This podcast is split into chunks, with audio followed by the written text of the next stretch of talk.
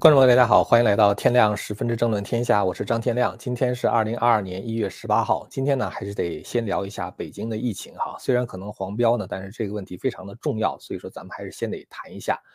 呃，自由亚洲电台呢，今天有篇报道，这篇报道的话呢，说北京冬奥组委官方网网站呢，在一月十七号的时候发布消息。那么这个消息呢，就是说这个北京现在已经把这个冬奥会就是售票呢正式的停止了。这个说为保证这个涉奥人员和观众的健康安全，决定呢把公开售票的方式调整为定向组织观众现场观看啊，大家可以看一下这个报道哈。说白了呢，实际上就是说让各个单位组织人去看比赛了，或者是说同一波人的话呢反复去看比赛，呃，这样的话呢显得观众席比较满啊。当然中共的话搞这种面子工程的话还是很厉害的。那么之所以出台这个政策的话呢，是因为。北京现在已经有人呢，就是检测出了这个新冠的阳性啊，并且已经在北京活动一段时间了。呃，检测出阳性的这个人呢，在这个他正好是准备要回家过年，然后中共的话呢就把这个人从呃北京回到威海的高铁上呃抓走给隔离了，而且一火车的人全部隔离。这个隔离时间的话要两周，所以说呢要两周的时间，所以说呢就是等于这些人回家过年的愿望呢是泡汤了。但是呢，这个人到底是从哪隔离的呢？还得有个说法，是吧？中共现在呢是把锅甩给了加拿大。那么中共为什么把锅甩给加拿大呢？那么这个里边呢，我觉得至少有三个理由哈。一会儿咱们再分析一下。呃，还想说一个事儿呢，就是这个中共呢公布的去年的经济数据，GDP 呢是成长成长了百分之八点一，这个数据呢是非常的漂亮哈。这个中共它把 GDP 增增长这个标准从二零一二年的时候开始逐渐的下调哈，从百分之八、百分之七。调到百分之六啊，那么突然之间，二零二一年的这个 GDP 增长了百分之八点一，呃，看起来的话是非常令人鼓舞啊。但是我们如果要是单看这个 GDP 数据的话，你觉得中国应该经济非常的欣欣向荣是吧？工作也好找，收入呢也增加了，然后呢，大家对经济的前景充满了信心，楼市一片欣欣向荣是吧？但是的话呢，就是说你会发现实际情况跟我们的感受呢是完全相反的。如果你觉得说我们对中国经济的悲观预期呢是在唱衰中国，那么你怎么能解释中共为什么要降准又降息呢？如果经济发展非常快的话，大家可能知道哈，就是说，呃，对经济过热的情况，一般央行是采取升息的方法啊。然后呢，如果流动性过于这个多的话呢，就是市场上钱太多的话呢，这个央行可能会回收这个流动性，就是增加银行的存款准备金率。就是这个才是你看到这个经济发展 GDP 非常高哈，就是这个增长率非常高的时候，央行应该采取的做法。但是现在中共呢又降息又降又降准是吧？跟这种，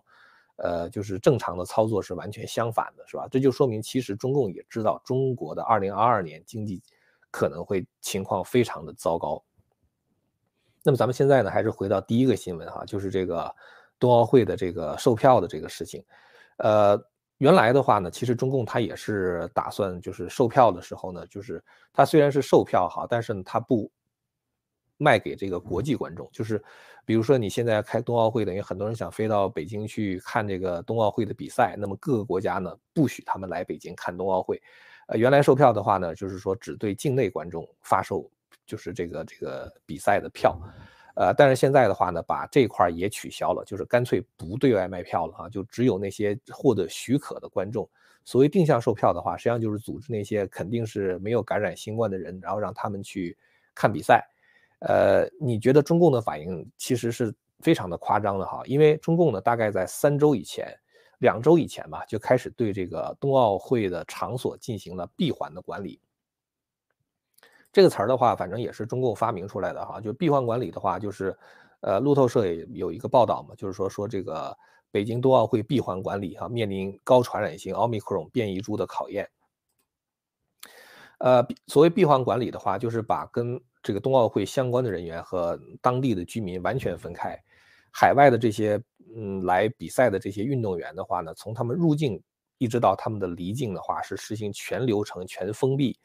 的这种就是隔离啊，然后的话呢，点对点的这个闭环管理，呃，具体措施实际上就这样，就是说，如果你想到中国参加比赛的话，首先在上飞机飞往中国之前，就必须要出具这个 COVID-19 检测阴性的证明，就是你没有感染，是吧？然后的话呢，才能会安排这个登上专门安排的航班前往北京。然后呢，你到了北京以后的话呢，就是说你跟当地的是没有接触的，所有的防疫跟通关流程的话，是专门在北京这个首都机场的 T3D 这个航站楼完成，包括填表啊，这个测体温呐，然后核酸采样啊，然后办理这个边检手续等等，一切的话全都是闭环，就你跟当地人是没有任何接触的。然后的话呢，就是说中共那边他会派那个呃专车去接。派专车去接的时候的话呢，这个专车上的人都穿着防护服啊，完了之后的话就直接把他们送到那个奥运村了，这个感觉就有点像那个西安那些人，他们不是大巴士拉走隔离吗？这个奥运冬奥这些人员的话，他们也是大巴士从机场直接拉走就隔离，只不过他们隔离的那个呃地方的生活条件比较好，而且可以参加比赛，但是等于是跟他外界的话是完全切开的啊，就是完全隔离的。然后抵达以后的话，他每天他们都要进行这个就是新冠的检测。呃，所以呢，就是你可以看到，就是说它整个这个设计哈，包括比如说，呃，去这个奥运场馆的时候，他们坐的车和这个观众坐的那个车去奥运场馆的车是完全分开的，都不走同一条路线。反正总而言之的话，就是把他们放在一个泡泡里边，基本上来说哈，就是你跟外界的话是没有接触的。最后比完赛之后的话，给给给你送走啊，就是这个整个送走的过程中的话也是隔离的，就是哪怕你比赛完了之后，你的事儿是完了是吧？但是你不让接触。这个任何中国国内的人啊，免得万一你要是带毒的话，你不是就传给国内的人了吗？是吧？他中共的话，他是抱着这样的一种考虑。但是实际上哈，就是说这个我们知道 Delta 这种变种也好，或是奥密克戎这种变种也好，它的传播性都是比较高的啊。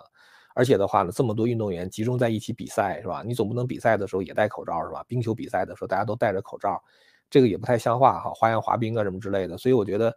很多的那个比赛的话，他还是得把口罩摘了。但是你一摘口罩的话，这种人流的聚集的话，还是有可能，只要有一个人出问题的话，还是可能会出现大范围的传播。到那时候的话，咱就不知道冬奥会是整个彻底关闭呢，还是怎么样，是吧？所以我觉得这个这个这个这个情况的话呢，就是说，确实是风险相当的高啊，就是。呃，中共虽然这样，就是感觉好像是做了万无一失的措施，但是风险还是相当的高。那么，这个 C N 的话有一个报道，就是从一月十九号，就是明天开始，从美国飞往中国的所有航班全部被取消啊。这种情况的话，至少持续两周的时间。呃，总而言之的话，就是一切保冬奥，冬奥的话就成了中国现在一个非常大的这个政治活动了哈，就跟。什么这个今年的两会啊，什么什么二十大什么之类的，这是一样的啊，采取这样的这种全封闭的措施。那么中共的话呢，现在就是说情况比较紧紧张的话呢，是因为北京现在也出现了这个这个就是发现检测核酸检测出现阳性的人嘛，就是海淀区的话呢，就是有有一例，呃，然后的话呢，说这个被检测出来的这个人呢是个。女的哈，她曾经在市内的十七处公共场所出没过，所以等于是有很多的，就是这个就是人呢，有可能是跟她密接啊，然后的话有可能被传染，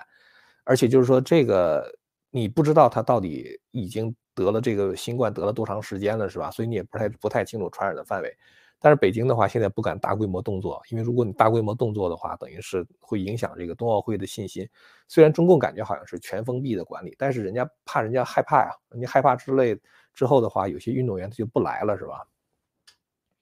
那么除了这个海淀之外呢，还有就是朝阳区啊，朝阳区的话，在平房乡十个庄村的话呢，也发现了这个情况。呃，那个检测出来的那个人呢，他是二零二一年十一月份的时候来京务工的，在一月十四号的时候出现了感冒的症状，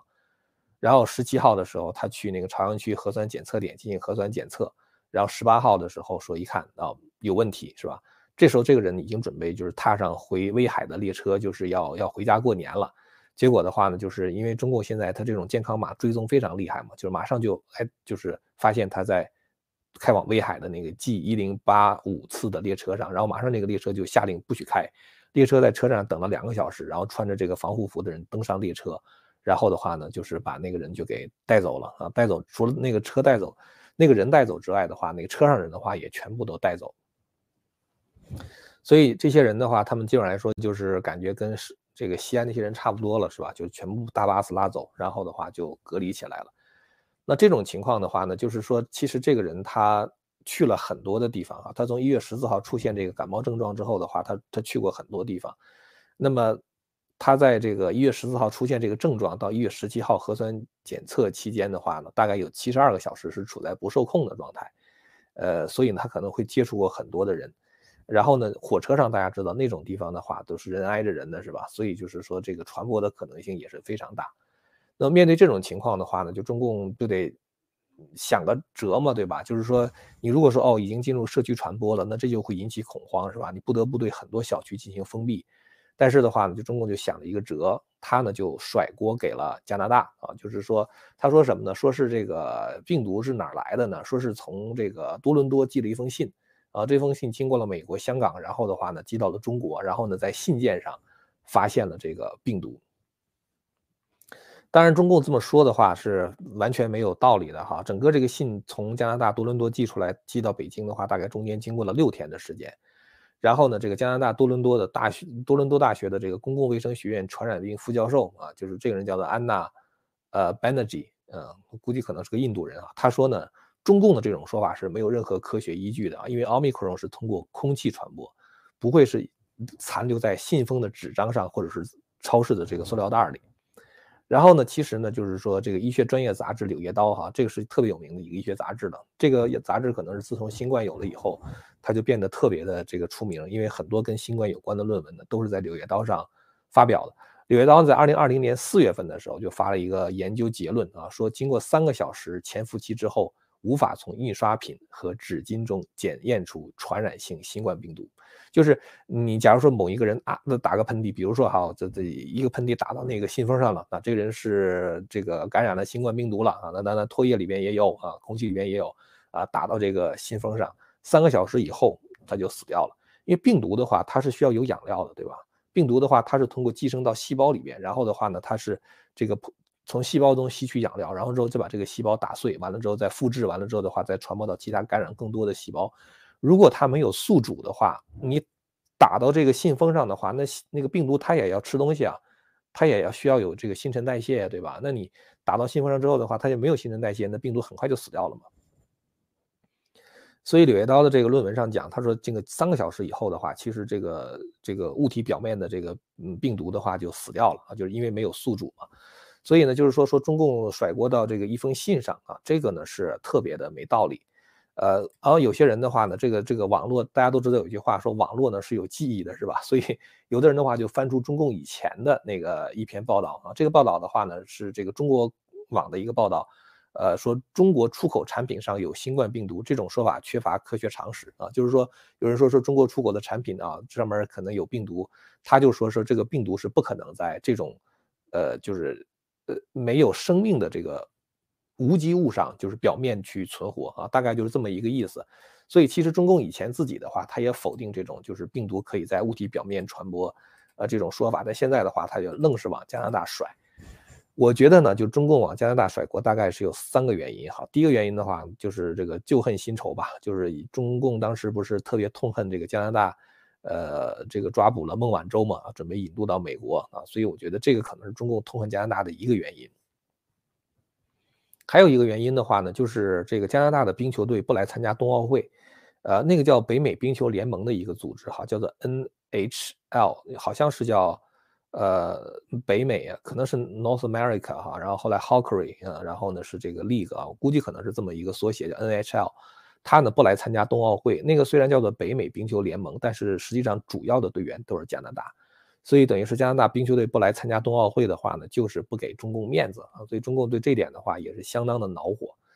然后呢，再有一个的话就是说，这个中共以前曾经试着甩锅给这个欧洲是吧？曾经试着甩锅给意大利，然后试着甩给美国啊，最后都碰壁了。然后中共呢想往澳洲甩，而这个澳洲的话也很强硬。所以中共可能觉得加拿大比较软弱啊，所以的话就往加拿大甩，呃，因为加拿大确实是这个就是在这个对华的问题上，就是他们基本上来说的话是藏在美国后面的啊，他他是不当头的，呃，再有一个的话，就加拿大可能最近一段时间跟台湾走的比较近，现在有很多国家现在逐逐渐开始都在跟台湾越走越近。今天我还看到一个新闻，就是斯斯洛文尼亚，斯洛文尼亚大家知道是那个。就是那个呃巴尔干半岛上那个一个小国家，就是南斯拉夫原来就分裂出来，这都南斯拉夫本来就不大，呃，它呢就是里面分裂出了一个国家叫斯洛文尼亚。斯洛文尼亚的话呢，现在也在考虑跟台湾互设代表处。然后呢，这个就是反正美国现在跟台湾的关系就是非常好，就是史上未前所未有的好，是吧？然后呢，日本也是啊，这个很多国家跟台湾现在关系都非常好。那现在这加拿大的话呢，也在跟台湾关系越走越近。那中共的话对这点可能也是很痛恨，所以呢，就是旧恨新仇加在一起啊，中共的话就甩锅给加拿大了。但这种东西的话，我觉得你除了能够给自己增加一些外交上的敌人以外，并不能够，呃，就是说这个就是真的大家会相信你是吧？当然，就是说中共之所以甩锅的话是没办法的事儿，因为如果你不能给出一个来源啊，假如说哦说这个人这个感染病毒的话是因为，呃，他是这个从天津的某某人那里得来的啊，那天津那个人的话也没见过的，你天津那个人先见的谁，再见的他，对吧？你得给一个明确的病毒传播链是吧？但你给不出来，给不出来的话，也就是说，当你不能给出病毒传播链的时候，这就叫做社区传播，就是你已经不知道谁感染了，就是大家已经在这个社区中已经蔓延开了啊。所以呢，就是说这样的话会引起恐慌嘛。所以他呢，就是说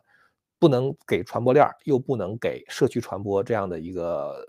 事实啊，不能不能讲这是已经开始社区传播了。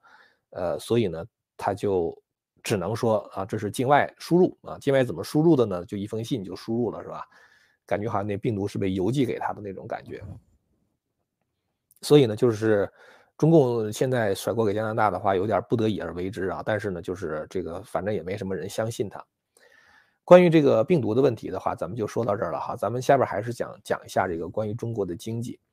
呃，中共其实他已经承认了，二零二二年它的经济前景非常的这个就是呃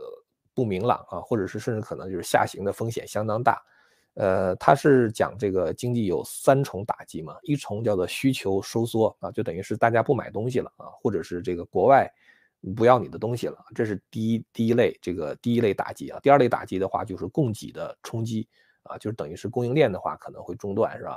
呃，包括可能就是一些这个欧美的发达国家对中共进行技术禁运啊，这种的话都属于供给方面的冲击。第三个的话就是预期转弱，其实呢，预期转弱的话就是大家对经济发展没有信心嘛。呃，所有的问题的话呢，预期转弱这个问题其实是最严重的。咱们以前曾经讲过哈，什么叫做钱啊？大家对这个东西有信心，这个东西就值钱。大家对这东西没信心，这东西就不值钱，是吧？咱们讲那个比特币的时候，就我就曾经讲过这个问题。很多人觉得，哦，这个比特币现在，比特币现在是跌得很厉害，就是也有一些人就攻击比特币，呃，包括就当时那个这个伯克夏哈撒韦，就是那个那个那个那个叫巴菲特啊，跟他一块儿那个创立那个伯克夏哈撒韦的那个人，他就认为这个比特币是完全是一个骗局。呃，昨天我看福克斯新闻有一个报道啊，也是在讲说比特币降得很厉害，完了之后底下就一堆人在讲说比特币是骗局。呃，确实呢，就是一个东西的这个这个这个货币的价值呢，它得有相应的这个商品啊，就是来跟它对应。所以呢，大家就觉得比特币背后的话，它没有这个硬这个这个商品的支持啊，就是没有这个，比如说黄金呐，或者是这个美元呐什么之类的支持啊。但是其实比特币的价值在于大家对它的信心啊。而且的话呢，在美国也好，在很多国家专门有那么一批人，他们需要比特币啊，就是因为他们不想让政府去这个监管他们的财务啊，所以呢，就是当有这么一批人的话，这批人的人数已经非常多了啊，就拥有比特币的人现在非常多，而且三分之二以上的这个比特币的拥有者都是小账户啊，所谓小账户的话，就是有很多人他们对这个比特币非常感兴趣，然后的话他就买一点儿。大家看到那个比特币现在四万多块钱一个哈，但是就是比特币你可以买一亿分之一，就是你哪怕买一个美分的比特币，你都可以买得到的，因为它那个小数点后边是点儿多少多少多少位嘛，我忘记了是六位还是七位，就是这个就是所以你你可以买一块钱的比特币或者买一百块钱的比特币，所以有些人的话他觉得哦，如果比特币呃涨价的可能性很大啊，比如现在四万，将来可能十万，甚至可能涨到五十万，这个我也不知道到底能涨到多少啊，也可能跌下去，那都有可能。但是很多人觉得哦，反正我无所谓哈，我花一千块钱玩玩呗，对我就拿一千块钱买一千块钱的比特币先存着呗，对吧？丢了就丢了，我就当这一千块钱的话就买了一个奢侈品是吧？或者是买了吃了顿饭没了就没了也无所谓，所以就开始有很多人买这个比特币。现在拥有比特币的人三分之二以上都是这样小账户啊，就是散户啊，非常散的散户。而且这个东西的话，随着大家不断的谈论的时候的话，很多人会都会觉得哦，我可别被这个这个车落下是吧？我好歹买一点是吧？哪怕是一百块钱、五百块钱的话，我也买一点。这样的话，它就等于增加了这个比特币的，就是生态，就等于建了这么一个生态。而这些人如果他们一旦愿意用比特币交易的话啊，不管是他们拿它买什么东西，那么这个的话呢，就都会等于是人为的对比特币的信心啊和交易的本身的话，会让比特币和一些商品对应起来啊，这样的话比特币就有价值了。再有一个就是现在的这个元宇宙是吧？这元宇宙的话，可能大家很多人都想在这个元宇宙上要买一些自己虚拟的地产呐、虚拟的装备啊什么之类的是吧？这种情况下的话，就是这个加密货币的话是。最好用的，所以说有的人觉得哦，我我要不然买点以太币吧，我要不然买点比特币吧啊，就是这种需求的话呢，它也会带来这个就是这个货币的升值。我说这个问题实际上是说什么问题呢？就是说实际上一个东西到底值不值钱的话，最最关键的是大家对它的信心啊，就大家对它有信心啊，认为它有生态啊，它后面有这个呃一些这个商品的支持啊，有一些这个或者硬通货的支持，那么它就值钱。这就是很多人为什么现在对。比特币也好，或者以太币也好，有信心或者还比较看多的原因，当然是不是买那是您自己看着办哈。我只是讲，就是现在呢有这么一个现象。那么中国的最大的问题就是说对经济的预期呢转弱啊，对经济预期转弱。中共虽然说这个二零二一年公布的 GDP 增长的这个幅度是相当大哈，就是全年平均呢是百分之八点一，但是如果你要分季度看的话，你会发现什么呢？你会发现。它实际上增速呢在下降啊，一季度的话是同比增长百分之十八点三，十八点三呐，二季度的话就增长百分之七点九，三季度是百分之四点九，到四季度的时候已经只增长百分之四点零了。实际上就是中共的话，基本上二零二零年年冬天的时候已经大部分都开工了，是吧？所以今年的话，等于是 GDP，如果你要这么算的话，只只增长了百分之四，逐季度的下降，而且第四季度只有百分之四。如果照这个速度看的话呢，也许。二零二二年即即使有增长的话，会增速会在百分之五以下，是吧？这是非常有可能的事情。所以呢，就是你从这个数据看的话呢，虽然百分之八点一全年这个增速比较漂亮，但是的话呢，你对它的这个趋势的话是不看好。当你对这个趋势不看不不看好的话，你就会觉得中国经济增长疲态尽显了，是吧？你就觉得已经没希望了嘛。那这种经济的下滑。跟这个就是中共重拳出击，什么打击电商啊，打击滴滴啊，这个打击教培啊，打击这个娱乐业，打击这个游戏产业，打击就是很多很多的这个这个产业的话，都是有关系的哈。你你等于是把呃就业给打下去了啊，把经济发展的那些最有活力的民营企业给打下去了啊。那这样的话，就是说这个经济受受到重创啊，这是呃肯定是一定这是一定会发生的。第二个会发生的事情就是房地产啊受到重创。呃，房地产的话，其实是这个中国各级政府的提款机嘛，对吧？所以房地产没有受到重创之后的话，这个很多债务危机的话就要爆发。当债务危机要爆发的时候，就没有人敢花钱了，是吧？没有人敢借钱，没有人敢花钱，所以这个的话也是对经济造成非常大冲击的一个原因。再有一个就是清零啊，强制清零啊，造成这个生产不时的停摆。所以你会发现什么问题呢？就是说现在中国很多人虽然感觉好像经济在增长，但是他们自己感觉自己的生活水平是下降的。这就是一个信心的问题了，所以这个央行的副行长刘国强一月十八号，就是今天在国务院新闻发布会上就表示说，去年下半年呢实施降准啊，就是等于是释放流动性嘛，一共是释放了一点二万亿人民币啊，一点二万亿，这是基础货币的释放是吧？它有一个乘数效应，所以实际上的话，可能在社会上流通的钱，凭空要多了大概有十万亿左右哈。然后再一个的话呢，就是这个今年在降息啊，除了降准之外的话，还要降息。然后的话呢，这个央行的副行长就是刘国强，他还说呢，要求金融机构对企业贷款要延期。啥意思呢？就是说你不是欠的钱吗？是吧？你该到时候该还了是吧？哎，金融机构说你不用还啊，我可以给你延期是吧？你可以这钱先花着。所以这样的话，就是等于是这个。他我觉得他也是害怕这种，就是这个一个一个地方出现坏账之后的话，会在整个金融系统蔓延。现在这种坏账蔓延的那种速度和关联性的话，已经完全超出了任何一个政府掌控的这个这个这个这个能力范围以外了，呃，范围以内了。因为咱们知道，就是说。经济活动的话，它非常的复杂，是吧？它互相之间关联。我借了你这这笔钱，然后的话，我买了一个什么东西，然后的话，那个人在生产的，他又借了一笔什么什么钱，然后的话，他又投资了什么？这种互相关联，某一个点出现问题的时候，它可能会牵连到很多很多的这个，呃，就是经济体的话，都可能会出问题，就是很多领域的话都可能出问题。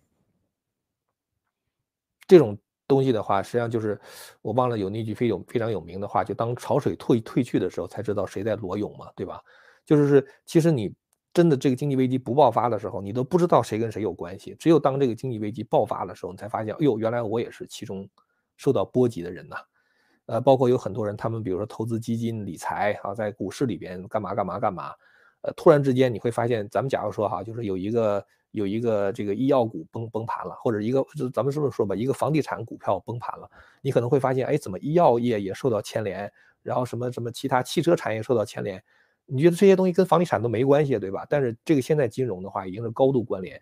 所以说呢，就是说为了防止债务危机的爆发呢，你看央行的副行长他就讲说。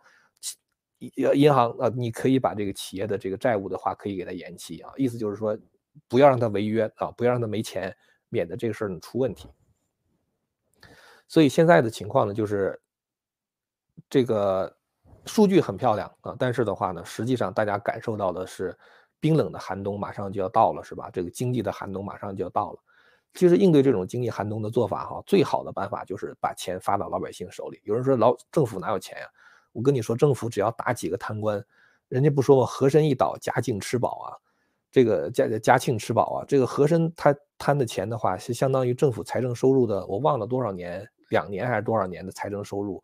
你你这个把和珅一抓的话，那基本上来说，就政府可以今年一年不收税了，就那种感觉。中共只要打几个贪官，咱们说今年政府不用收税了啊，这个这个，呃，这个钱就老百姓你们自己留着花吧啊，或者说把这个钱直接分给老百姓。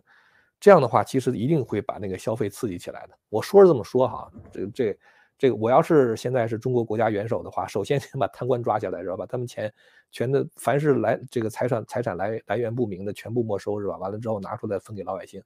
而且中共海外的那个贪官的钱，你不知道有多少万亿美元，我觉得你拿能拿过来的话，其实真的够中国老百姓过好几年的。所以呢，这是最好的一个方法。当然，中共是绝对不会做的啊，绝对不可能做的。那中共再有可能做的话，就是通过通胀的方式啊，拼命印钱，然后呢把这个债务给掩盖过去。但是的话呢，这个就会就是造成这个底层底层的老百姓啊，他们的生计的话就会变得更加的艰难。所以中共现在他动用的这种东西，什么降息降准什么什么之类的哈，这都是一时缓解啊，治标不治本的东西。呃，所以呢，就是说中国这个经济寒冬啊，这个我觉得大家不管怎么样哈，就是我虽然说。如果大家都肯花钱，大家都有信心的话，这个经济呢，它还是会维持一段时间。但是呢，真的是大家还是得为这个经济的寒冬做好准备。习近平的话会不惜代价的保经济啊，所以在今年的话，我估计他会大量的通过银行放水的方式来维持这个经济不倒。但是到二十大之后的话，真的就不好说了。其实今年的话，经济是有很多变数的，包括美国的加息啊，包括这个就是中国这个政府的地方债的问题。然后呢，就包括这个就房地产等等等等问题。中国的问题的话，我觉得绝大多数的话，他是想通过这种印钱的方式来解决的。好了，那么今天的话，想跟大家聊的就是这些问题啊。非常感谢大家的收看。如果您觉得我们谈的内容对您，呃，就是还觉得挺有意思的话呢，就欢迎大家订阅和传播这个频道。我们下次节目再见。千古文明汇成巨著，百家大义娓娓道来。希望之声精品网、希望之城隆重推出张天亮教授第二部大型讲史系列《中华文明史》，为您重现中国历史上最璀璨的文明之珠，让您在轻松的观赏中汲取古老的智慧和对当代的启迪。今天就登录 Land of Hope 点 TV，Land of Hope 点 TV。